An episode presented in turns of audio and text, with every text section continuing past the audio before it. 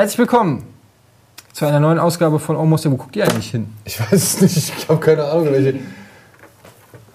Ich guck in die mittlere, wohin auch sonst. Nicht, du guckst ja auch nicht, so. wenn du bei Beckmann sitzt dann, und der, der in die Kamera spricht, da guckst du auch nicht in die Kamera, da guckst du auch Erstmal Beckmann Hallo an. die Zuschauer und dann Hallo Herr Moderator. Es gibt ja keine Zuschauer also hier im Publikum. Es gibt keine Community. So, keine Live-Zuschauer. So, herzlich willkommen. Mit wem sprichst du denn gerade? Ich spreche mit unseren Zuschauern. Herzlich willkommen zu einer die neuen wir nicht Ausgabe. angucken dürfen. Ja, ihr sollt die nicht angucken. Das ist eine einfache. Entschuldigung, das ist aber das ist auch wirklich. Ihr könnt ja nicht wie so zwei. Ich rede ja mit denen. Ich kommuniziere ja gerade. Ihr guckt einfach nur hin, wie weiß ich nicht, wie die zwei Statuen Nee, bei der unendlichen halt Geschichte. unterbrechen halt, weißt du, ne? die zwei Statuen bei der unendlichen Geschichte, wo Atreo durchreitet und dann Klasse. Ich glaube, er läuft durch. Das Pferd ist da schon tot. Er läuft und dann das springt er am Pferd Ende. stirbt. Im Tax. Morast. Er wird doch im Sumpf eingesaugt. Es kommen die ganzen Erinnerungen wieder Unendliche Geschichte, bitte. Krasser Spoiler. Ja. Könnt ihr, euch beim, könnt ihr euch original ja, schick mir Beschwerdemails bitte. Alles klar. Okay, also damit sind wir auch schon mitten im Thema, denn unser heutiges Thema ist emotionale Filmmomente, emo, emotionale Filmmomente 2013. Okay. Und Emotionen, Dennis, du wirst das nicht wissen, äh, können ja positiv und negativ sein. Also Filme, die bei euch positive oder negative Gefühle ausgelöst haben. Was war das jetzt nochmal, das erste? Positiv. Positiv. Ist die Mütze zu eng? Nehmen wir auch Gleichgültigkeit rein. Dann, haben wir, dann können wir über jeden Film sprechen. weil Stimmt, also entweder der Film war gut, schlecht oder war dir egal. Also können wir eigentlich, ist es eigentlich ein Topic, das ein Synonym ist für wir reden einfach über Filme 2013. Nee, nee, okay, dann enttäuschen. Das ist vielleicht dann eher negativ, ne? Okay. Ja, aber im Endeffekt kommen wir sowieso auf das, was er gerade gesagt hat. Ja, ja. Also wir es, es ist ein bisschen schwammig formuliert. Wir gucken mal, wohin die Reise geht. Emotional, ich habe es immer noch nicht fertig geschrieben. So, ähm, wir fangen an mit Daniel, der sich vorbereitet hat, hoffe ich. Eine große Liste mit Filmen gemacht hat. Hast du je, dazu vielleicht nur kurz für unsere Zuschauer, Halt sie doch mal. für unsere Zuschauer da, nein, das ist doch geheim, du spoilst ja alles. Für unsere Zuschauer da, genau. Ähm, Hallo. der Daniel, hier zu meiner Rechten, hat jeden Film gesehen, der 2013 released wurde. Stimmt das? Leider nicht. Leider nicht. Also ich habe echt noch ein paar Versäumnisse auf der Liste. Muss ich das durchstreichen? Ich hätte gern viel mehr gesehen, als ich dann. Weil es gibt immer noch so ein paar, die mir einfach durch die Lappen gegangen sind. Dennis, du schaust gerne Filme. Ja. Warum? Weil Filme für mich Unterhaltung sind und natürlich auch Unterhaltung in jeder Form. Eben positiv, negativ und man kann sich entführen lassen in fremde Welten. Punkt. Fünf Punkte. Sehr gut. Das gefällt mir. Alles klar. Kommen wir zurück zu deiner Liste, Daniel. Ja. Was hast du da stehen? Welcher Film hat dich am emotionalsten berührt? Oder lass es mich anders formulieren. Daniel, welcher Film hat dich am meisten berührt 2013? Gut, warte, lass es mich so formulieren. welcher Film war für dich rein von den Gefühlen her am heftigsten? Egal ob positiv oder negativ. Gute Frage. Ich sag Gravity. Gravity. Ja, aber das, also ich sag bei Gravity, das ist das, was Kino eigentlich in mir auslösen soll, was Gravity geschafft hat. Und das hat Gravity halt geschafft. Und also es ist nicht unbedingt, ich war jetzt nicht traurig nach dem Film. Ich musste bei dem Film nicht Rotzen Wasser heulen. Aber ich habe bei dem Film da gehockt und äh, habe die Luft angehalten. Ich habe äh, hab gestaunt, ich war fasziniert. Ich hatte Gänsehaut. Ich hatte von den Momenten, die da in dem Film passiert sind, Gänsehaut. Und ich habe 90 Minuten lang nicht registriert, dass ich auf eine Leinwand gucke, sondern ich war mit George Clooney und Sandra Bullock im All. Und ein Film, der sowas schafft, der mich irgendwie so komplett reinzieht, dass ich alles andere ausblende, dass ich mit dem mitfiebere. Diese Szene, wo ähm, Clooney droht. Spoiler. Müssen wir jetzt echt noch Spoiler machen? Nein. Also, ruhig weiter. okay. Also, die Szene, in der sie beide drohen, sich zu verlieren. Ich, ich saß wirklich da, ich war angespannt bis in die letzte Phase meines Körpers und habe die Luft angehalten, weil ich nicht wollte, dass er irgendwie weg, wegfliegt oder weil ich mir gedacht habe, greif zu, greif zu, mach hin, mach hin. Und ja, und gleichzeitig habe ich dann da gehockt und da war, habe halt einfach bewundert, was die da geschaffen haben.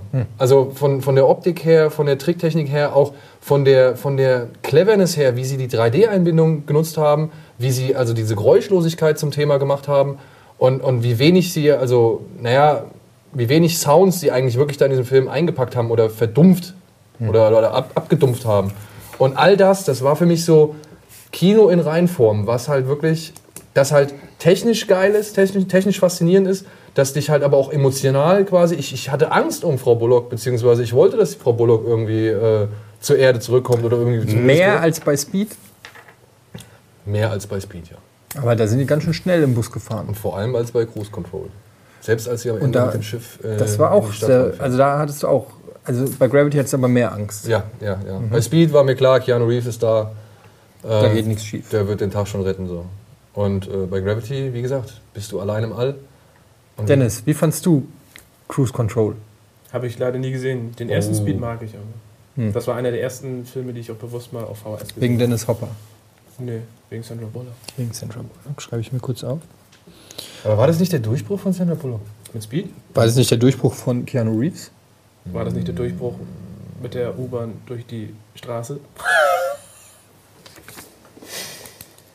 Aber ich finde es schön, äh, wie du Gravity zusammengefasst hast. Ich würde das so Ja, da kann man kaum noch was zu sagen dann jetzt. eigentlich kaum, oder? Also Ja, weiß ich nicht. Also ich meine, es kann ja, es gibt ja auch genug Leute, die haben irgendwie. Wie hast du das denn empfunden, Dennis? Eigentlich genauso. Interessante Anekdote, ähm, wo ich, wo der Film anfing, war hinter mir ähm, überall noch übelstes Knistern und Taco-Gemansche. Und da habe ich eigentlich nur gedacht, scheiße, und hoffentlich geht das den ganzen Film nicht durch, weil ich auch vorher schon ein bisschen gehört habe, dass der ruhiger ist und dass man sich auf den Film einlassen muss. Und dann aber ähm, die erste Szene, wie die Erde eingeblendet wird und du hörst diesen Sound von diesem Radio, was so immer ein bisschen lauter wird und in dem Augenblick ist alles im Kino verstummt. So, die haben aufgehört, ihre Chips zu essen, äh, Popcorn-Tüten zu rascheln, es war komplett still im Kino. Und da habe ich gedacht, okay, Ja, aber wann haben sie denn dann die Sachen aufgegessen? vielleicht heimlich auf Klo oder Sind wenn zwischendurch mal rausgegangen. Explosionen kamen. Ist ja nicht so einfach, weil niemand isst ja nur ein Nacho. Aber die haben ja auch schon vorher schon gegessen. Vielleicht waren das dann gerade die letzten. Ich meine, achtest du mal drauf? Also ich versuche, wenn ich sowas habe, ich meine, bei da, wo wir die Filme manchmal gucken, gibt es ja sowas nicht, aber wenn man regulär ins Kino geht, ich habe manchmal echt schon Schiss irgendwie dann so. Ja, ich habe das Problem meist nicht, weil bei mir in der Regel alles schon weggefressen ist, Wer bevor der Film die- ja. startet. Ich kaufe das Zeug auch für die Trailer. Nur das Trinken bewahre ich mir für den Film auf. Ja, ja gut, ich meine, wenn du so in der Presseverführung hockst, hast du das Problem nicht. Da kannst du halt wirklich den ganzen Film durchfressen, würdest du sowas kriegen, aber das kriegt man halt. nicht. Wurdet ihr schon mal von dem Verkäufer verarscht und der hat äh, und dann habt ihr gemerkt, ihr habt Coke Zero getrunken? Nee, ich mal Sprite. also ich habe auch wirklich noch nie realisiert, dass irgendwie so ein zweiter Becher in dem einen Becher drinstecken Mhm. könnte und du hast dieselbe Menge an, an Getränk. So. Und dass der Typ, der dich bedient hat, dann plötzlich beim Auf der Leinwand. Das ist der Wahnsinn. Ne? War für mich einer der emo- emotionalsten Werbemomente. Aber wir driften vom Thema ab. Gravity. Neben der Hornbach. Ähm, ja, das war ein schöner Film. Ich muss sagen, glaube ich, der beste, den ich dieses Jahr gesehen habe. Zumindest, also ich, ich lasse mich ja auch immer gern, äh, ich bin ja auch für Blockbuster zu haben. Ne? Ich muss ja nicht immer äh, irgendwie die Arthouse oder äh, Fraktion vertreten. Manchmal gehe ich gerne ins Kino und werde einfach nur gut entertained. Auch wenn ich weiß, dass vielleicht jetzt das nicht die krasseste Story oder der beste Dialog war, den ich je in meinem Leben gesehen habe. Aber rein von der und vom, vom Unterhaltungsfaktor ähm, war das äh, das Geilste. Weil ich meine, erst dachte ich, Pacific Rim hat mich am besten unterhalten, weil der einfach, äh, ihr habt den ja gesehen, Pacific Rim, weil der einfach so over the top ist und irgendwie all das geliefert hat, was ich mir irgendwie, als Kind hätte ich mir das nicht vorstellen können, dass mal so ein Film rauskommt. Ja. Ähm, Als Kind war ich schon glücklich, wenn ein Godzilla im Anzug Eben. da so, so Ne? Da hat man sich mit so viel weniger zufrieden gegeben. Und jetzt gibt es halt sowas. Aber Gravity hat mich auf so vielen Ebenen noch erreicht. Ich fand den ultra spannend. Ich fand den emotional halt auch äh, traurig. Ich, ich hatte teilweise richtig Angst. Ich habe teilweise richtig, äh, ja, ähm, ich war richtig aufgeregt, weil das so ein neues Setting war, weil man eben Ja. nicht so, noch nicht so genau wusste, wie das alles äh, passieren wird. Man konnte sich zwar natürlich vorstellen, dass irgendwie die Bullock äh, es irgendwie schaffen wird oder auch nicht oder so, aber auf jeden Fall wusste man nicht so, was passieren wird, wenn sie da hängt und loslässt und äh, trauen sie sich wirklich den Clooney nach einer halben Stunde irgendwie äh, wegzuschicken und so. Also ich fand das äh, optisch überragend. Ich hätte ihn sehr gerne in einem IMAX-Kino gesehen. Gibt es den als IMAX-Version? Den gibt es als IMAX-Version, aber es gibt halt nur drei IMAX-Kinos oder so auf der Welt. Ja, also wir sollten nach London fliegen. Berlin gibt es auch eins. Das ist aber kein echtes. Wie? Naja, ist das aus Pappe oder was?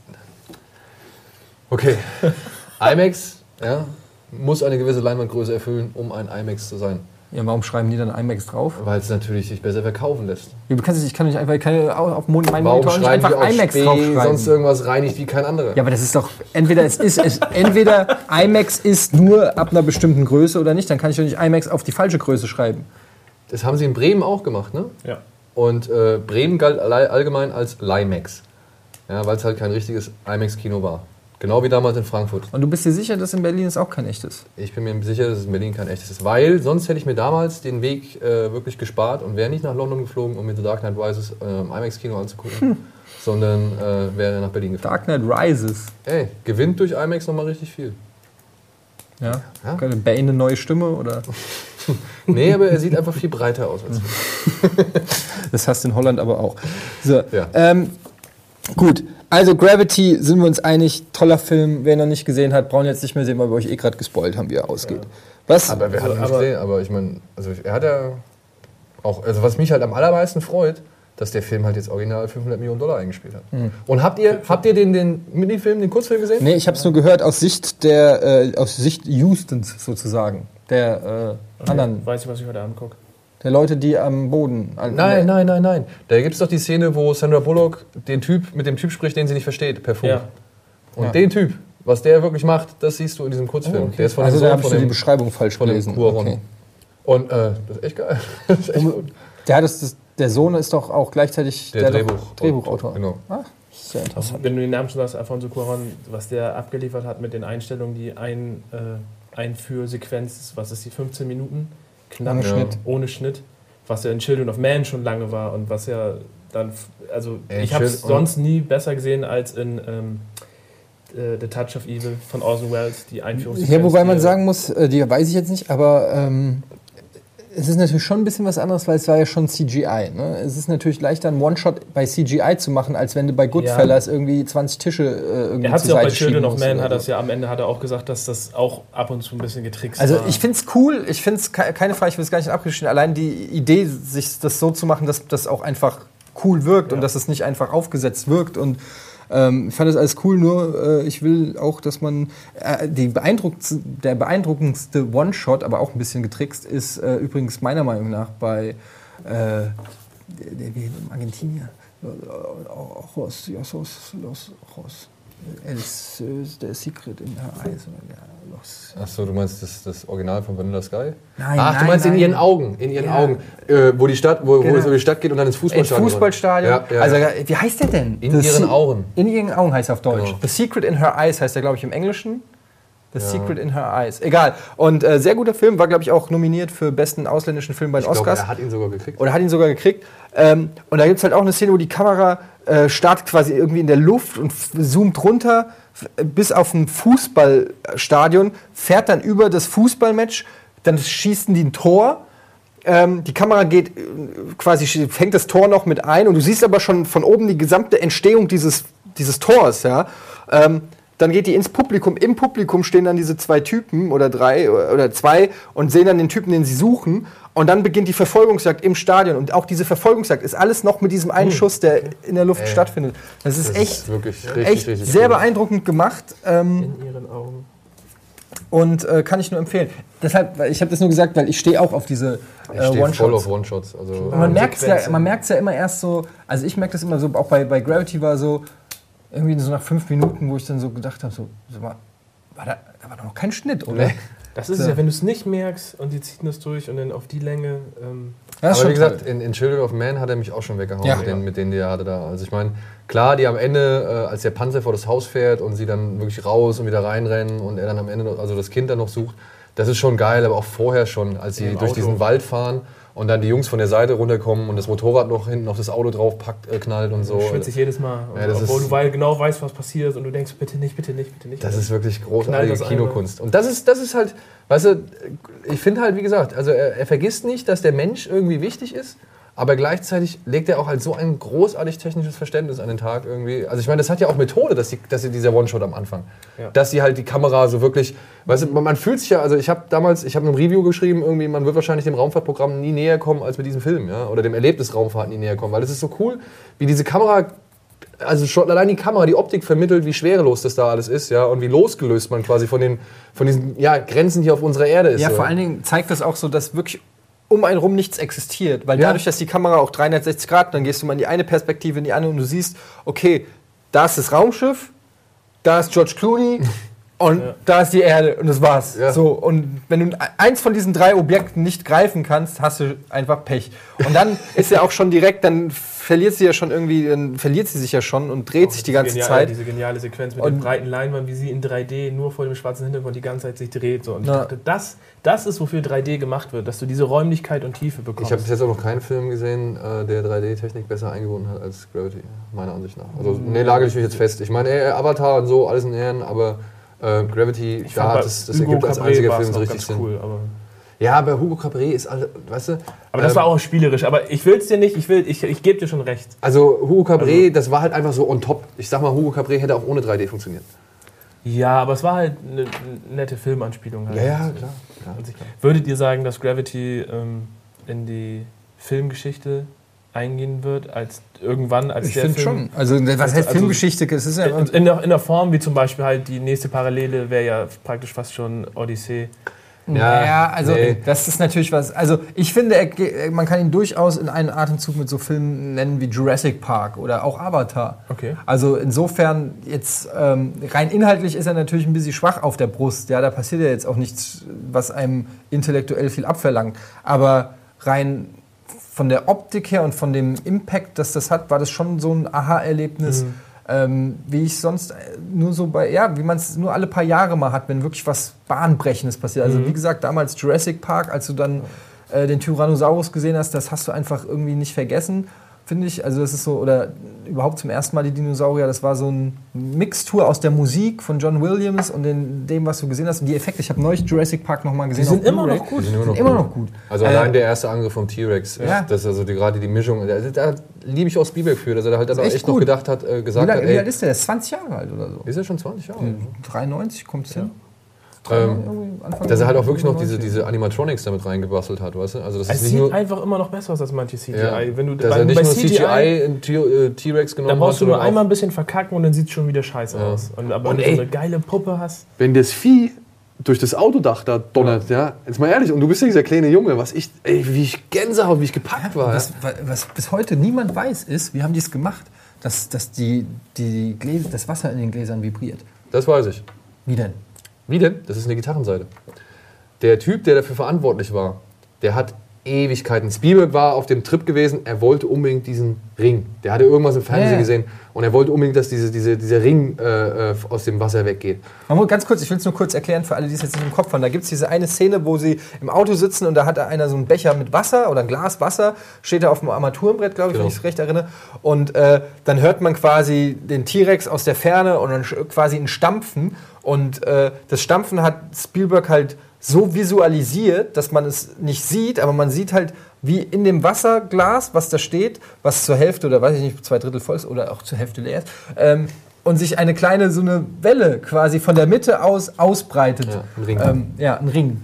Und der Typ, wie gesagt, der dafür verantwortlich war, der hat halt wirklich alles probiert. Er meinte, er war am Verzweifeln. Ja. Er hat gemeint, er wusste gar nicht, warum der Blödmann jetzt diesen scheiß Ring haben will. Und dann aber hat er irgendwie einen Kollegen gefragt und der meinte halt, ey, Schall ist so da irgendwie die Antwort. Und dann hat er halt verschiedene Instrumente benutzt, um halt dieses äh, Wasser in Schwingung zu versetzen. Und im Endeffekt war es, glaube ich, eine Gitarrenseite, die sie dann unter dem Becher ähm, ähm, installiert haben. Die hat er einfach nur gezupft und dadurch entsteht dieser Ring. Woher weißt du das? Ich gucke mir halt so Sachen halt an und Ja. lese mir sowas durch. Ich gab mal eine richtig geile äh, Making-of-Doku irgendwie Ja, über Jurassic ja, Park. das Leben findet immer einen Weg. Also auf jeden Fall finde ich. Goldblums bester Satz in seiner Filmkarriere. Und Samuel Jackson raucht eine Kippe nach der anderen. ne? Ja. Stimmt, der spielt da ja auch mit. Naja, das ist übrigens Samuel Jackson ist so einer von diesen Schauspielern. Da guckt man sich irgendwelche Filme aus den 80ern oder so. an. Prinz aus Zamunda. ne? Aber das war auch wirklich sein erster populärer Ja, aber wie auch immer. Es gibt so Filme, wo ich das Gefühl habe, irgendwie, ey, da spielt bestimmt Samuel Jackson Ja. mit. Und irgendwo im Hintergrund ist er und spielt irgendwie. Er war ja auch vor ein paar Jahren immer noch der, ähm, wie nennt man das, der, er hat am meisten Filme von allen Schauspielern in Hollywood gedreht. Er hat irgendwie, Das ist, glaube ich, jetzt immer noch so. Ich habe in letzter Zeit schon wieder vier Was macht der- Samuel Jackson-Filme gesehen. das gibt's nicht. Der Und- arbeitet und arbeitet und arbeitet. Ich meine, er noch und im Robocop ist er auch noch jetzt mit drin, ne? Also, und bei Oldboy ist er mit dabei und bla bla bla. Gut, ähm, wir müssen jetzt mal das äh, Ja. Kapitel Gravity beenden, äh, beenden, aber ich glaube, wir können uns alle darauf einigen, dass es ein großer Film ist, den man gesehen haben sollte 2013. Zumindest gehört er auf jeden Fall unter die Top 5, die man in diesem Jahr gesehen Ja. haben sollte. Ja. Definitiv. So, Dennis, welcher Film hat dich emotional berührt? jetzt ähm, kommt ein Film, wo ich eigentlich gedacht habe, dass der dich noch mit äh, mehr berührt hätte und das ist Only God Forgives. Ich habe diesen Film gesehen und ich war ähm, hin und her gerissen zwischen Angst, Panik und Bewunderung für das, was ich da gesehen habe. Angst wovor, dass es scheiße wird? Oder Nein, es, vor äh, dem, was ich da gesehen habe. Echt? Ähm, dadurch einfach durch, was wir auch schon in Traumata-Filmen mal besprochen haben, so Prank-Scares. Äh, die Szene, wo er diese Traumvorstellung hat und bei seiner Freundin im Bordell irgendwie ist und dann geht er ja aus diesem, genau, geht er aus dem Raum raus und du siehst halt nur diesen schwarzen Türrahmen und dann steht er halt in diesem roten Gang und dann siehst du halt nur seine Hände und wieder nur schwarzen Bildschirm. Ich dachte die ganze Zeit, was passiert denn jetzt? Hör doch mal auf. So, das, hat, das war übelst bedrückend. Und dann kommt ja der ähm, Polizist halt aus dem, aus dem Dunkeln mit dem Schwert und hackt ihm dann die Hände, zumindest in der Traumsequenz. Und du hattest Angst, dass dir jemand die Hände abhackt. Nein, das war, ich hatte einfach nur Angst vor der ganzen Situation, was ich da gesehen habe, weil das so ruhig war und so langsam und bedrohlich. Das hat sich echt, Also unbequem eher so. ja, also ich fand es richtig schwer zu gucken und dann halt ähm, erschrocken teilweise in der, in der Szene, wo er sie anschreit, dass sie das Kleid ausziehen soll, weil es aus dem Nichts kam auch. Und dachte ich so, Alter, das ist so krass und krank einfach. Ich fand's cool, dass man in dieser Szene gemerkt hat, was für ein armes Würstchen Ryan äh, Ro- Gosling eigentlich ist. Also die Rolle. Die Rolle, ja. Ja, der ist es ja auch. Das hat irgendjemand mal geschrieben. Er ist zwar der Protagonist, aber er ist keinesfalls der Held in dem Film. Das er ist, ist- er ist der er ist absolute Assi und Weichei. Ödipale, ja, keine Ahnung, äh, ja, Ich fand, die, Weichling. ich fand die Kampfszene sehr spektakulär. Ja. Als er von dem Typ verprügelt wird. Das hat mir gut gefallen, weil das so aufgebaut wurde und man äh, natürlich ähm, so mit den Erwartungen gespielt wurde. Ne? Man hat gedacht, jetzt kommt hier der krasse Kampf von dem einen harten Kerl gegen den anderen harten Kerl. Und dann hat aber nur der eine harte Kerl sich als harter Kerl entpuppt. dem dann auch quasi ein Denkmal gesetzt worden ist. Ne?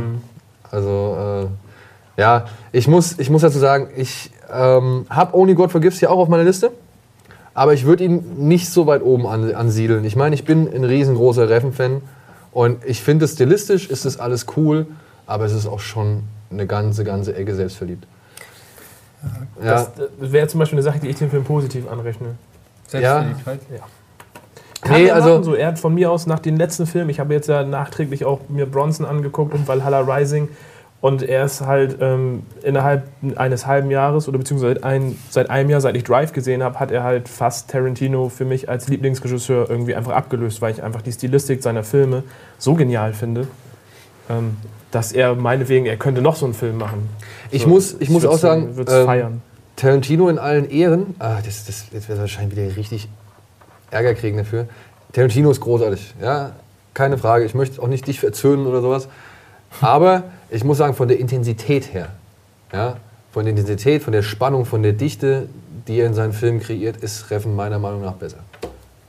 Ja, Tar- Tarantino ist so, Ja, aber den Anspruch hat ja auch Tarantino. nee, eben, genau. Das, das, das will ich einfach nur sagen. Nur Das ich würde ich auch, finde was du halt, sagst, unterschreiben. ähm, Also ich ich, meine, der ist auch, also Reffen ist auch spannender als die Filme von den Ferrelli-Brüdern. Also.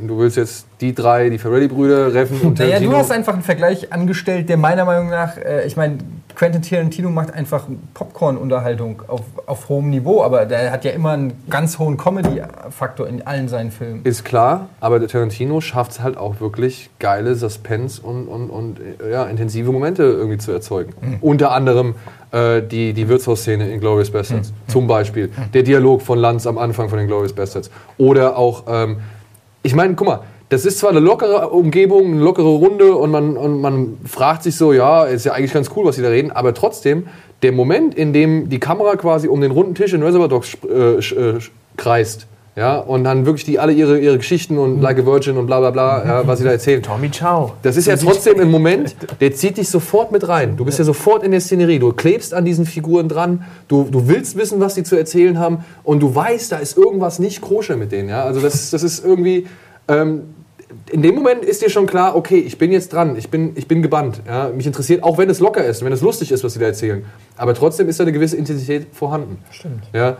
Und, ähm, aber Tarantino geht da vielleicht immer so ein bisschen mehr auf und ab. Ich würde sagen, Tarantino ist da nicht so konsequent wie ein, Genau, wie so ein Reffen. Ein Reffen. Ja. das sehe ich auch so. Vor allen Dingen äh, ist mir da diese Szene im Aufzug in Drive äh, im, im, in Erinnerung, die fand ich großartig, wo diese Spannung und, und die Aggression zu spüren war, obwohl sie rein bildlich noch gar nicht stattgefunden hat. Aber du, du hast es so krass schon gespürt. Ja, das ist so ein bisschen wie, wie bei der Weiße Hai, wo du hast ihn noch nicht gesehen, aber du spürst schon Ja. die, dieses Unwohlsein. Und das hat äh, Reffen ri- richtig gut. Aber gerade das ist mir zum Beispiel bei äh, hier, wie heißt Only er? God Forgives? Äh, Only God Forgives äh, völlig abhanden gewesen. Ja. Ich fand den, ich fand den, äh, Der war ich fand den, ich fand den, ja, ich fand den äh, ähm, auch pretentious, äh, prätentiös. Ich fand den aufgesetzt. Ich fand den zu sehr.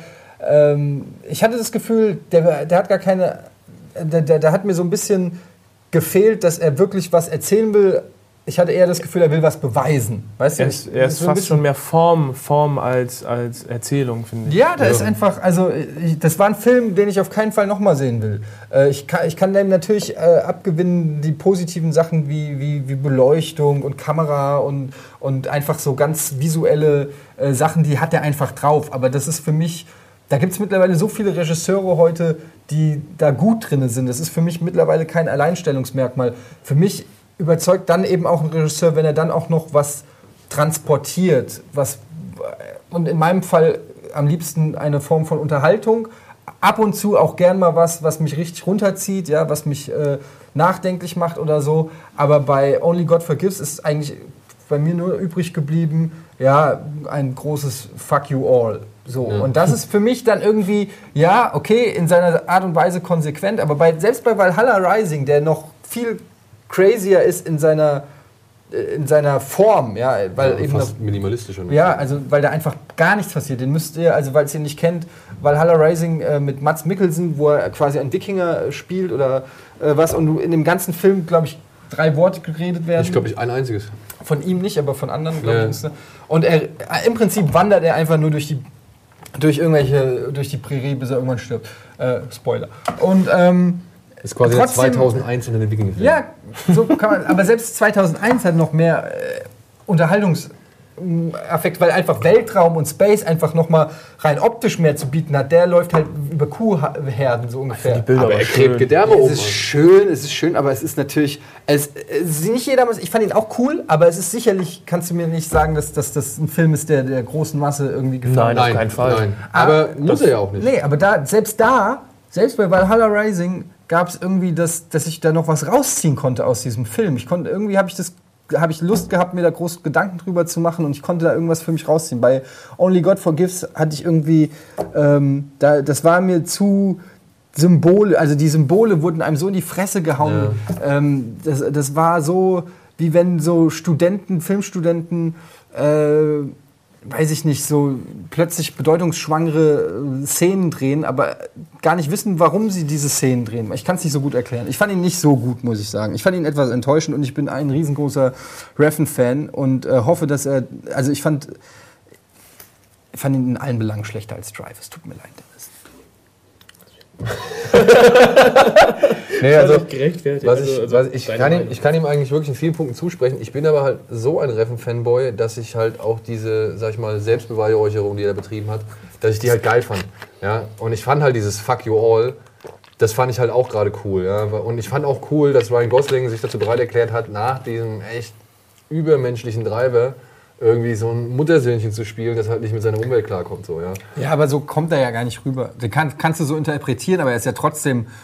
Also eigentlich ist es. Er Ich hab, kriegt voll auf die Maske. ja, er aber trotzdem sieht er die ganze hysterisches Zeit. Kind. Trotzdem Ja, sieht er die ganze ist, äh, Zeit. Äh, ist er trotzdem diese doch sehr imposante Erscheinung. Ich finde nicht, dass der wie Aber ein das- Der wird doch eingerissen. Du merkst doch diese Oberflächlichkeit, dieses tough guy Ja, aber ich fand es nicht so. Also ich meine, die Mutter sitzt neben ihm und sagt, ey, dein Bruder hat schon immer einen größeren Penis gehabt. das ist ja, also ehrlich, das, das, das ist doch nicht irgendwie eine Figur, zu der du dann aufschaust, beziehungsweise die dann in dem Moment auch noch irgendwie, ja, keine Ahnung, übermächtig wirkt oder, oder Ja. cool oder sonst Ich irgendwas. fand ihn trotzdem schon ziemlich cool in dem Film. Bis aufs Maul kriegt. Das macht halt aber auch so, eine weiße, so ein weißes Hemd mit schwarzer Ja. Weste und ein Ja, bisschen Ja, breites aber das, äh, wie, wie man es macht, ist ja erstmal egal. Auf jeden Fall kann man nicht sagen, dass, dass er da. Also, das- das, das war jetzt nicht Rick Moranis, den wir da gesehen haben. Es war halt immer noch Ryan Gosling, der irgendwie als Kickboxer da rumläuft. Aber und, ich finde, das äh, ist doch eigentlich ganz cool. Du hast zwischendurch hast du das immer, dass du denkst, du guckst ihn an und denkst, so, eigentlich muss er doch voll der Macker sein. Und dann kommt in regelmäßigen Abständen, ob es die Mutter ist, ob es am Ende der Kampf ist. Ähm, er kriegt immer wieder, äh, wird dir gezeigt, dass er halt echt ein Würstchen ist. Und auch dann, ey, jetzt mal ehrlich, klar, da gebe ich auch vollkommen recht, die Symbolik, ja, die wird ja auch so in die Fresse gehauen. Dieses, von wegen die Hand in den Schoß, ja, und, und er will zurück in den Mutterleib, das ist, das ist so too much, ja. Und auch das, finde ich, trägt mit dazu bei. Also ich finde, Ryan Gosling, der, klar, ich gebe dir recht, am Anfang habe ich auch gedacht, ja, hoffentlich ist der hier auch richtig cool und ey, hoffentlich macht der nachher aber richtig schöne Moves. Ja, so. da, da, darauf will ich es ja gar nicht reduzieren, aber wenn ich mal eine These aufstellen darf. Ich weiß es nicht, ich kenne Nicholas Winding Refn nicht, ich weiß nicht, was er privat macht. So. Aber äh, wir nehmen mal die Pusher-Trilogie, ja? Die krass, äh, roh, authentisch, irgendwie so eine, fast schon eine Milieustudie. Wenn du es nicht besser wirst, könnte es fast eine Dokumentation sein oder so, ja? Ähm, mit so krassen Charakteren und alles ist irgendwie so, das saugt dich so in eine, in eine Welt, die du irgendwie nicht kennst. So, dann hast du Drive, was für mich so schon ähm, ein, ein klassischer Spielfilm fast schon ist. Mit, natürlich mit seinen, äh, mit, seinen optischen Tricksereien und wo wir halt eben gerade drüber geredet haben, aber trotzdem so ein klassisches Ding. Äh, dann, hast, dann hast du mit Bronson, Valhalla Rising und Only God Forgives hast du echt so drei, ähm, ja fast schon Experimente, würde ich es nennen. Ja, aber er, also er hat ja, das ist ja so ein sein, sein Grundthema, ist ja diese, diese archaische Gewalt, beziehungsweise Männer und ihr Moralverständnis bezüglich Gewalt. Also das, da fällt auf jeden Fall ein Auge mit rein von Valhalla Rising, da fällt auch Bronson mit rein. Und aber auch, was ich halt an Only God vergibst, zum Beispiel im Vergleich zu Pusher und halt auch zum Beispiel zu Bleeder. Kennst du Bleeder? Nee, den habe ich noch nicht gesehen. Der ist auch ziemlich geil. Bei, bei jeweils diesen Filmen, da war halt immer so eine, also die Abwärtsspirale, ja, in die sich diese Figuren immer wieder reinmanövriert haben, die war halt einfach mitreißender. Ja? Also du hast halt, für, der, Kim Bodnia in, in, in Bleeder, ja, das ist echt wirklich so, du sitzt da und denkst dir die ganze Zeit, Alter, warum bist du denn so blöd? Das ist doch das mit dieser HIV-Geschichte, ne? Äh, ja, genau. Warum bist du denn so blöd? Warum machst du den Scheiß? Warum lässt es dir nicht einfach gut gehen? Nein. Ja, der Mann ist stolz, der Mann ist verbohrt, der Mann ist irgendwie, keine Ahnung, blind gegenüber den Emotionen, die ihm entgegengebracht werden. Und er lässt nichts davon irgendwie zu, beziehungsweise er tut gegen nichts davon irgendwas. Naja, und steht am Ende da, wo er halt steht. Und das ist halt, sind halt diese Männer auch. Ich meine, Bronson. Ja, Bronson ähm, setzt, setzt sich ja auch gegen alles zur Wehr. Er will ja gar nicht. Also selbst wenn er versucht, irgendwie mal ein normales Leben zu führen, wenn er Gefühle irgendwie zulässt, dann kriegt er so auf den Sack, dass er davor, äh, sofort danach sagt, okay, dann kämpfe ich halt gegen alles an. Ist mir scheißegal. Und, aber kassiert halt die Quittung. Ja, das fand ich halt bei Bronson auch geiler. Ja? Ich meine, dass sich Ryan Gosling äh, am Ende da hinstellt und so die Arme hinhält, das war halt alles nicht mehr so. Das, das ist halt keine Geschichte, keine Figurengeschichte, die mich so wirklich mitgezogen hat, wo ich halt wirklich das Dilemma ja, irgendwie greifen kann und sagen kann, oh Mann, Alter, tust du mir eigentlich leid. Ja, das war mir bei Der, Gosling leider der, der. Typ tut einem ja nicht leid. Nee. Okay, wir müssen jetzt mal wieder Ja, weitermachen. ja. Wir schweifen jetzt hier echt ein bisschen ab. Wir sind schon lange nicht mehr bei dem Thema emotionale Filme 2013. Also ihr fandet auf jeden Fall Only God Forgives. Man kann ja sagen, wir haben jetzt so lange drüber geredet und sehr emotional, also muss ja was an dem Film dran sein. Ja, definitiv. Eben, eben. Auf die eine oder andere Art. Also ich, ich sag mal, erzählt auf jeden Fall zu meinen Lieblingen des Jahres, aber nicht, nicht zu den allerliebsten Lieblingen. Denn da wäre noch, Ja, wieso? Du bist dran. Ich habe mir jetzt noch einen genommen. na, ich, ich muss ja hier äh, vermitteln. Rush. Habe ich nicht gesehen. Ich auch noch nicht, leider, immer noch nicht. Weil das ist ja äh, Kai Ebels äh, Lebensgeschichte. ich habe das nur am Rande mitgekriegt. Ne? Ja. Äh, unter anderem äh, die jahrelange Anfertigung seines Kogident-Gebisses. Ja, und dann halt auch, ähm, naja, dieses wirklich aufwendig und, und über Jahre hinweg, also aus Indien, aus Pakistan, aus Thailand, die, all die Farben, die zusammengetragen worden sind, um seine Hemden schneiden zu lassen. Ja. Hemden zu machen, ja. Ähm, das ist wirklich, also das Ich habe gehört, die haben die original Boxengasse, aus der er immer berichtet, auch nachgebaut. Ja, also es war, vorstellen. es war, doch, es war ein Mammutprojekt halt. Ne? Und, ich meine, und das ist mit europäischen Geldern finanziert, das muss man sich mal reinziehen. Das ist unfassbar. Also ich habe ihn jetzt zuletzt gesehen bei Gülschans Traumhochzeit auf Pro7. Da hat er. anwesend warst an der Nein, die wurde ja übertragen im Fernsehen. Weißt, weißt du das etwa nicht? Nee, Gülschans Hochzeit wurde ja im Fernsehen übertragen, Dennis. Und wer hätte sie besser moderieren können als Kai Ebel? ja? Also das ist ja. Da ärgere ich mich ja im Nachhinein, dass auf meiner Hochzeit ich nicht auf die Idee gekommen bin, Kai Wahrscheinlich Ebel hat Heinz-Harald Frenzen ihn persönlich vorgefahren äh, in seinem Rolli. Nee, der hat ihn mit seinem Jagdflieger, mit seinem Sportflieger vorbeigeflogen. Der ist ja so leidenschaftlicher Hobbypilot. Ja, Das sind alles so Ja, Heinz-Harald leidenschaftliche. Hobbypiloten, habe ich das ähm, Gefühl. Rush. Rush. Jetzt mal. Ich meine, ich kann auch einen anderen Film nehmen. Ja, Also- nee, sag doch mal kurz was zu Rush. Rush ist quasi ein Ausschnitt aus dem Leben von Niki Lauda und James Hunt, die beide 1976 eine erbitterte Fehde auf dem, ja, oder beziehungsweise innerhalb des Formel-1-Zirkus quasi ausgefochten haben. Also es geht halt, es ist ein Biopic über Niki Lauda und James Hunt, zwei Rennfahrer, komplett unterschiedlich. Hunt ist so der, der Playboy, der, ja, keine Ahnung, der Dandy, der Gespielt von Chris Hemsworth. Chris Hems Hemsworth. Hemsworth. Und ähm, naja, Niki Lauda ist halt der, das Arbeitstier, der, der akribische Rechner und, und null Risiko, beziehungsweise maximal 20% Risikozulasser, ähm, der halt wirklich die Technik, das Rennen, alles analysiert und so weiter, aber der halt auch leider echt, ja, sozial so echt den Stock im Arsch hat, sage ich jetzt mal. Ja. Also er ist wirklich halt so ein, er kommt auch wirklich im Film unsympathisch rüber, zu Beginn. Aber ähm, dieser Film schafft es halt in meinen Augen, eine absolut großartige Balance zwischen diesen beiden Figuren herzustellen. Du findest am Ende keinen, zu dem du sagst, ey, das ist aber eigentlich der Arsch und der ist aber eigentlich ganz cool.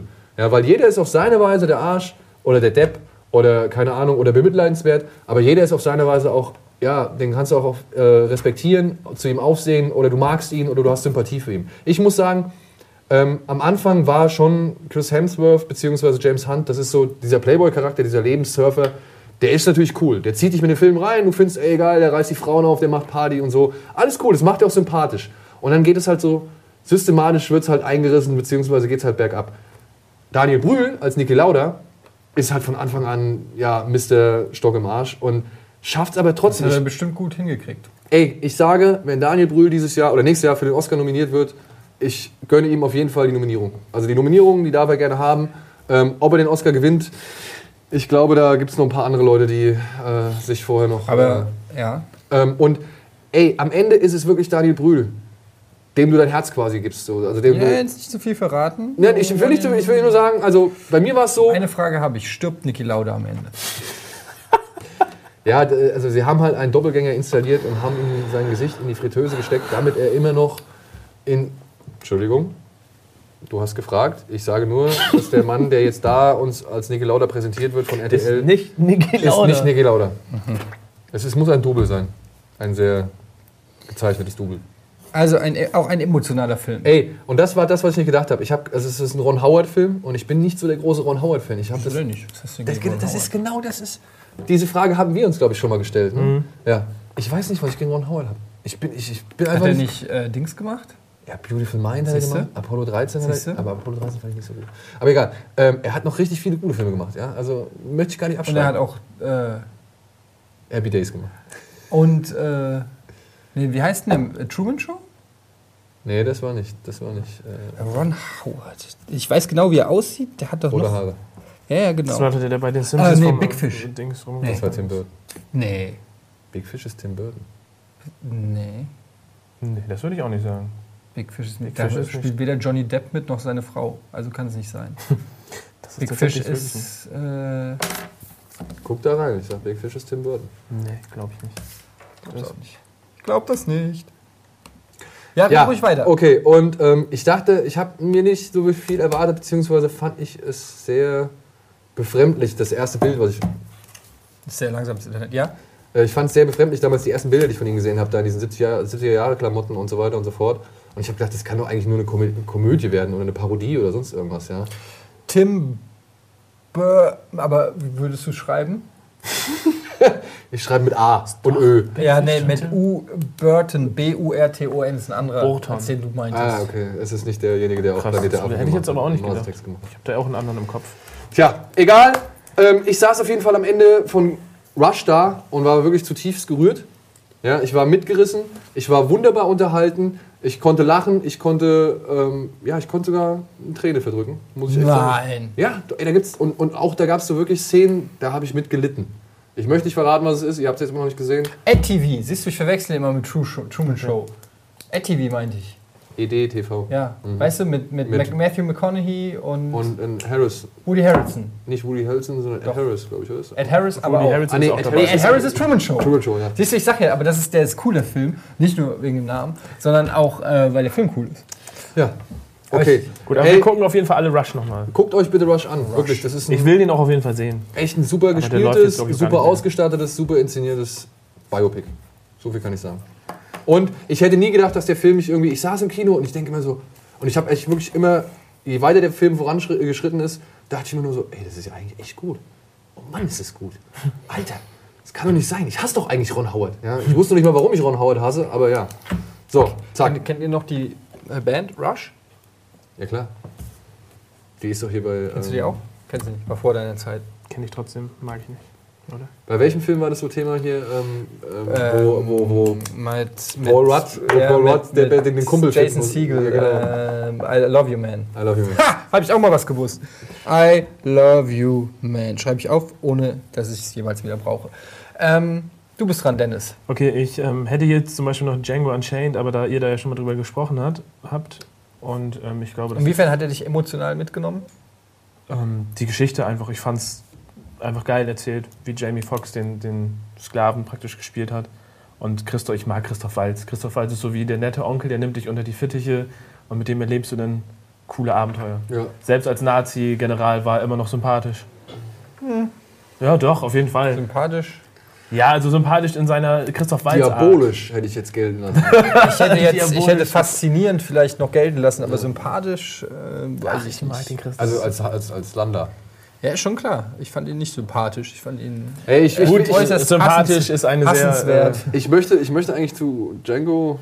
nichts mehr sagen. Nee, weil ich meine, Nee, ich deswegen- krieg nur deswegen- Ärger, wenn ich wieder meine Meinung kundtue. nein, das, deswegen sage ich auch, ich, ich fand den klasse. Ich habe den, das war der Er erste ist, Film, bisschen, den ich. er ist ein bisschen hipster. Du musst wissen, den beliebtesten Film des Jahres er immer scheiße. Ey, das ist, äh, momentan ist es ja noch einer der erfolgreichsten Filme, die in Deutschland 2013 im Kino Ja. gelaufen sind. Ne? Nach Fuck You Goethe. Nein, Fuck You Goethe ist ja nur der dritterfolgreichste Deutsche. Ach so. Okay, Ja.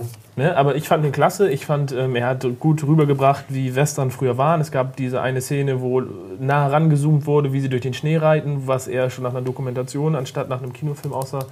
Äh, Erzählung, Musik war wieder super. Also fand ich besser als in äh, Inglourious Bastards, den Soundtrack diesmal. Obwohl Inglourious Bastards mir als ganzer Film immer noch besser gefällt als Django. Glorious Bastards hat aber auch nicht so wirklich einprägende äh, Nee. Songs. Relativ untypisch für Und- Tarantino, oder? Ja, ne? ja. Django war halt einfach cool. Kann man, würde ich jetzt einfach sagen. Und cool ist eigentlich das, was ich mit Tarantino auch noch mit verbinde eigentlich. Aber, Aber um kam mir den nicht irgendwie so ein bisschen. zu gerade. Nee, so ein bisschen unausgeglichen auch. Also ich meine, ich habe halt, wie gesagt, ich habe so Probleme mit der Aufteilung des Films. Ja, ich finde Mhm. den Anfang, die erste Stunde, finde ich echt geil. Meinst du, der zieht irgendwann so ein Und bisschen? dann steht er für mich aber halt so, ab Candyland steht er für mich erstmal still. Und dann halt gegen Ende, husch, husch, raus, raus, schnell weg, zu Ende bringen. Nochmal mit Also das Einzige, ich hatte nur teilweise mal, äh, wo ich den immer gesehen habe, am Ende das Gefühl, dass wo er abhaut, dass da hätte zum Beispiel Schluss sein können. In gewisser Weise. Also er kommt dann noch mal wieder und dann kommt noch mal der Showdown. Das finde Ja. ich, das hätte wegfallen Das war können, nicht ganz rund, ja. Das war aber nicht ganz rund. das macht ihn nicht zu einem, das würde ich ihm nicht vorhalten. Ich finde es halt. Ey, aber ich, ich, wollte eigentlich einen anderen Film jetzt sehen, weil Okay, dann, Du ja, ja, nee, nee, nee, ich jammer auf hohem Niveau. cooler Film, Django Unchained, Ich sag definitiv. auch nichts gegen Also, Django. Wie Ihr gesagt, könnt euch ja gerne das Almost Daily Nummer angucken. Da sprechen wir über Almost Daily. Äh, über Ich Django Unchained. zwei- Ah, das wäre auch ein gutes Thema. Almost Daily, Almost Daily. Was wir alles Almost haben. Daily, Almost Daily, Almost Daily sprechen wir über Inception. Bam. Zwei, zwei Filme habe ich jetzt noch, die auf meiner Hauptliste sind. Ähm, Ganz welchen, ruhig, ganz welchen, welchen, Stopp. Welchen? Okay, dann äh, habe ich The World's End. The World's, The World's End, äh, der Abschluss der Cornetto-Trilogie. Ähm, The hat mir einfach so gut gefallen. Die Geschichte der, der Freunde, die sich nochmal zusammentun und ähm, äh, Simon Peck in einer seiner vielleicht ekligsten Rollen, ich finde den Charakter so als Erwachsenen am Anfang so schmierig und Eigentlich ist er doch ganz cool drauf, wenn wir seine Jungs zusammenkriegen zu einer Sauftour. so ein Ekel. Wenn ich so einen irgendwo auf der Straße sehen würde, der sagt, komm mit mir trinken, ich, nee, haust du ab, du Ekel. Ähm, aber dann so, alleine, alleine die, die, Haust du ab, du Ekel. die Kampfszene ähm, auf dem Klo hat mir nochmal ähm, irgendwie auch gezeigt, wie geil Edgar Wright sich gesteigert hat von Film zu Film, auch was Action angeht. Ich, in Scott Pilgrim war ich schon sehr überrascht, wie geil er Kampfszenen choreografieren kann. Vor allem eine Kampfszene mit Nick Frost musst du erstmal hinkriegen. Äh, die hauen da ihre Wrestling-Moves raus mit diesen äh, Roboterpuppen und es hat einfach so Spaß gemacht und es wurde auch immer besser mit den Außerirdischen.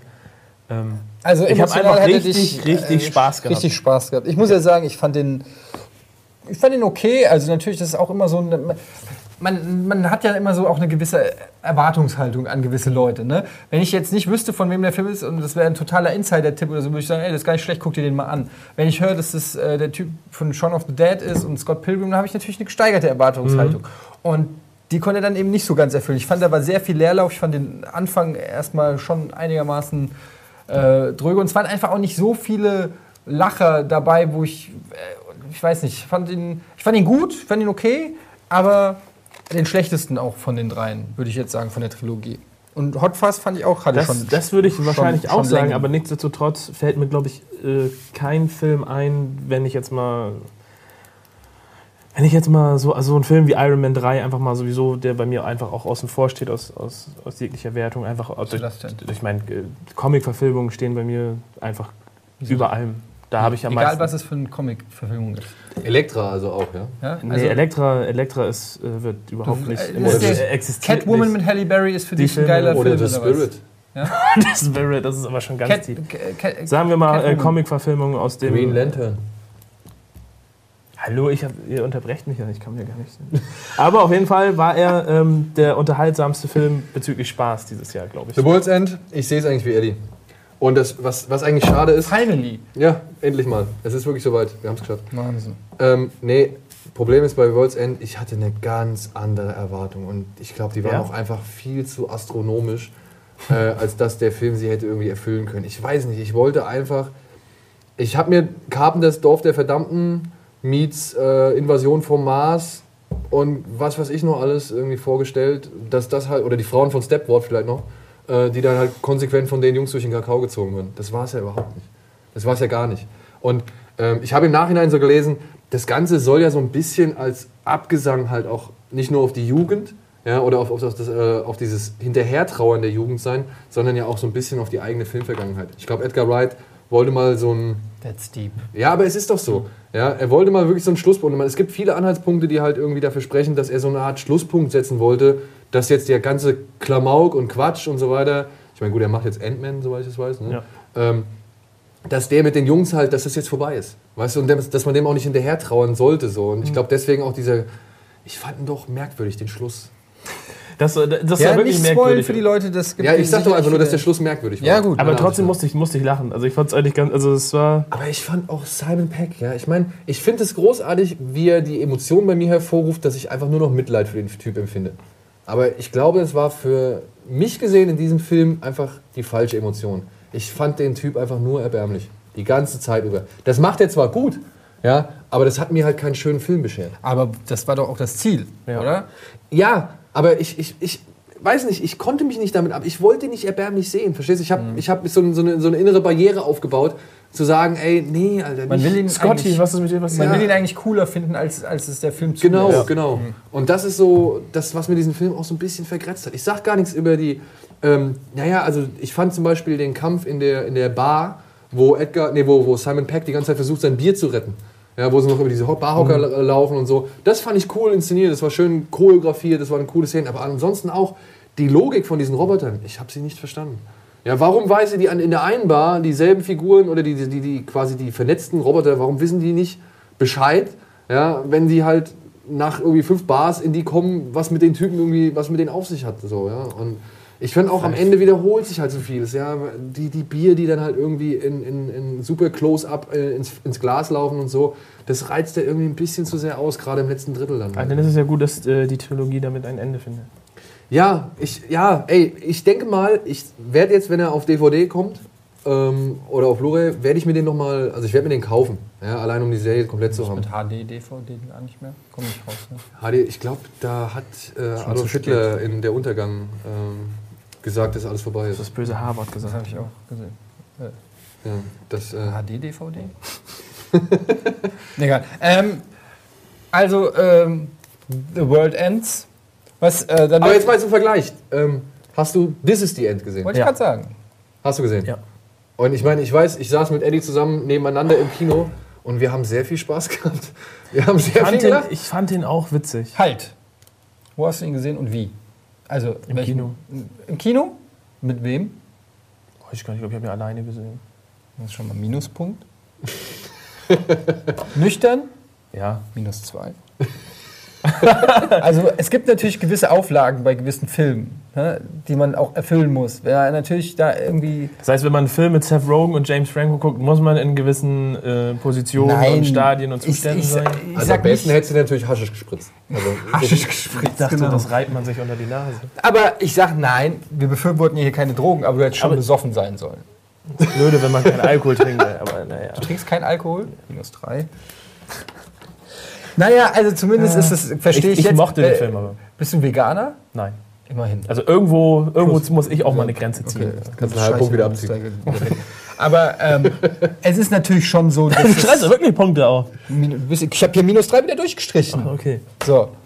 Ähm, also, This is the End, muss ich sagen, ist bei mir ganz weit oben in meiner Liste, weil ich einfach überragenden Spaß hatte in dem Film. Und wir waren, glaube ich, morgens um 10 Uhr oder so in, der, war ziemlich früh, ne, in der Pressevorführung. Ähm, und äh, ich habe den mittlerweile schon dreimal gesehen und ich habe wieder jedes Mal, also dann, ich habe ihn dann immer irgendwelchen Leuten gezeigt und teilweise wirklich einfach nur da gesessen und geguckt, wie die, wann sie lachen, wie sie lachen und hatte dabei nochmal Spaß. Also Ja, also ich glaube, wenn ich jetzt äh, mit euch den morgens um 10 Uhr im Kino geguckt hätte, hätte ich garantiert auch Jetzt muss man dazu viel sagen, Spaß ne? gehabt. Aber ich fand den halt einfach. Ich habe den seit, seit die ersten Trailer kamen, seit das angekündigt wurde, dass äh, dieser Film gemacht wird, hatte ich da Bock drauf. Aber ich war am Ende halt wahrscheinlich so enttäuscht von dem Film wie ihr von vielleicht The World's End, weil ich fand, das war einfach teilweise zugezwungen. Wir sind jetzt einfach mal die Freunde und wir machen einen Film, weil wir Bock haben, einen Film zu machen. Das finde ich voll cool, die Idee, aber es hat am Ende einfach ähm, manchmal auch ein bisschen gezwungen gewirkt. Also dieses, diese Emma Watson Cameo war zwar lustig, aber ja, was soll's. Über Channing Tatum als Schlampe kann ich, kann ich herzlich lachen. So, das war klasse. Ähm, und auch die Michael Sarah ähm, Auf- auf, Klo, das ist auch alles super lustig. Aber war, Time. Also ich meine, der Film lebt natürlich auch viel davon, dass man die Charaktere, also die Schauspieler besser gesagt, nicht nur die Charaktere äh, kennt, dass man auch Ja. weiß, wofür die stehen, dass man auch die Vorgänger, also du findest natürlich den pseudo äh, gedrehten Pineapple Express 2 Trailer nicht halb so lustig, wenn du Pineapple Express nicht kennst. Pineapple Express ist eine meiner Lieblingskomödien aus den letzten Jahren. Ja, und wenn du auch äh, diese ganzen einzelnen... Und wenn du Kenny wenn- Powers nicht kennst. Wenn du Kenny Powers nicht findest, dann, dann findest du Danny McBride vielleicht nicht so lustig. Und wenn du Michael Cera aus äh, Arrested Development oder weiß ich nicht was nicht kennst, dann findest du wahrscheinlich auch nicht lustig äh, die, viele andere Szenen oder so. Ich schreibe also deshalb meine ich, der auch Film, auf meine Liste. der Film lebt natürlich schon auch davon, dann- dass man die ganzen Leute, dass man die Gang kennt. Ja, Wenn ich es rekapituliere, ist er auch wirklich echt, hat er wirklich gute Brüller gehabt. ich meine, allein wie Craig, Aber- ich finde so geil wie Craig äh, Robertson, Robinson, Ja, Craig, Robinson. Äh, ja, wie er da, als sie zusammen sich da bei diesem Sofa auf dem Boden lagen und er kommt, I'm scared myself. Ich mochte diese Milky Way Szene, ist für mich grandios. I'll, I'll be at least disappointed if I don't get a chunk of the Mil- Milky Way. ähm, ich, also wie sie sich über das Milky Way streiten mit einer Ernsthaftigkeit, das fand ich großartig. Und ich mochte auch die Szene, wo Greg Robinson diesen riesengroßen Stoff-Couch-Penis so im Hintergrund einfach nur so umarmt und rauszieht. Ich kann über sowas lachen. Also ich muss sagen, ähm, Today was the first lustig. day I drank my own urine. And it was not bad. Und ich mochte auch dann, als die Szene kam hier äh, mit äh, Next Episode, der Song von Snoop, ja. Ja, ja, Und, ja. Dr. Dre, und sie das Wasser und das Wasser kommen. Also die haben auch sehr viel mit Musik gespielt und Ja. am Ende, als sie dann, als dann, äh, was nicht My Heart Will Go On, sondern hier. Äh, Backstreet's Back. nee, nee, Nein, nein, nein, nein, doch, das war Dings, das war Celine Dion, oder? Celine Dion, nee, was, nee, es war, äh, was nicht, äh, wie heißt denn die, die jetzt nicht mehr lebt? Tony Braxton? Nee, die lebt noch. Michelle Williams? Nee, Vanessa Williams? Alaya. Alia. Alaya? Nein. Whitney Houston! Achso. Whitney Whitney Houston, das wie Ach, der, der Whitney. Un, Unchain My Heart. Nee, was war denn das für ein Song? Unbreak My Heart? Unbreak My Ja, irgendwas ganz Kitschiges so in der Art. Ich Ja. weiß nicht genau, was es mir war. Ja. Was, es war nicht Celine Dion. Du hast doch gerade gesagt, dass das Whitney Houston war. Ich glaube, es war Whitney Ich Houston. weiß, was den Ich bin so leicht zu verunsichern, wenn ihr so kritisch guckt. ich habe den Song nicht mehr im Kopf. Egal. Auf jeden Fall, das fand ich sehr lustig. Äh, This is the End. Kommt Dann ich nochmal auch nachträglich in meine, in meine So, den ich auch meiner Liste. Liste. Emotional sehr mitgenommen, weil wir sehr Gott, ich, wieder, hab ich wieder Wir müssen Scheiß schon zum Ende kommen. Ja, wir müssen zum. Ende kommen jetzt. Also ich würde sagen, die nächsten machen wir nächstes Mal. Ja, Ja. wir können ja gerne einen zweiten Teil machen. Ja. Ähm, ihr könnt uns auch gerne in die Comments schreiben, welche Filme fandet ihr emotional am mitreißendsten äh, 2013? Aber die können auch, ich sag mal, wenn ihr Bock habt, irgendwie auch so einen Hassfilm irgendwie zu, zu benennen, ja, und der euch wirklich aufgeregt hat, der euch die Palme getrieben hat, wo ihr gedacht habt, ey, ich will den Projektor jetzt hier abreißen. Movie 43. Oh. Oh. Den hatte ich erst überlegt, ob ich den mitten reinnehme, aber der, das, das ist einfach. Ich finde, den- der ist nicht mehr der Rede Ja, wert. meine ist ja Counselor. Ja, den hat ja noch keiner gesehen. Ja, das gut. ist ein bisschen zu früh. Aber ich würde mal sagen, ja, Normalsterbliche wir können ja dann die besten, die besten zusammentragen so und dann auch nochmal vielleicht über die so ein bisschen kurz. die, die äh, größten Enttäuschungen des nein, nein, also was jetzt die Leute so. Achso, ja, Ja. können wir nochmal besprechen. Wir können gerne mal eure Vorschläge besprechen. Schreibt sie in die, eure Gedanken zu den Comments. Das war es erstmal mit äh, dem Thema die emotionalsten Filme 2013. Ich bedanke mich bei Dennis und bei Daniel. Tschüss.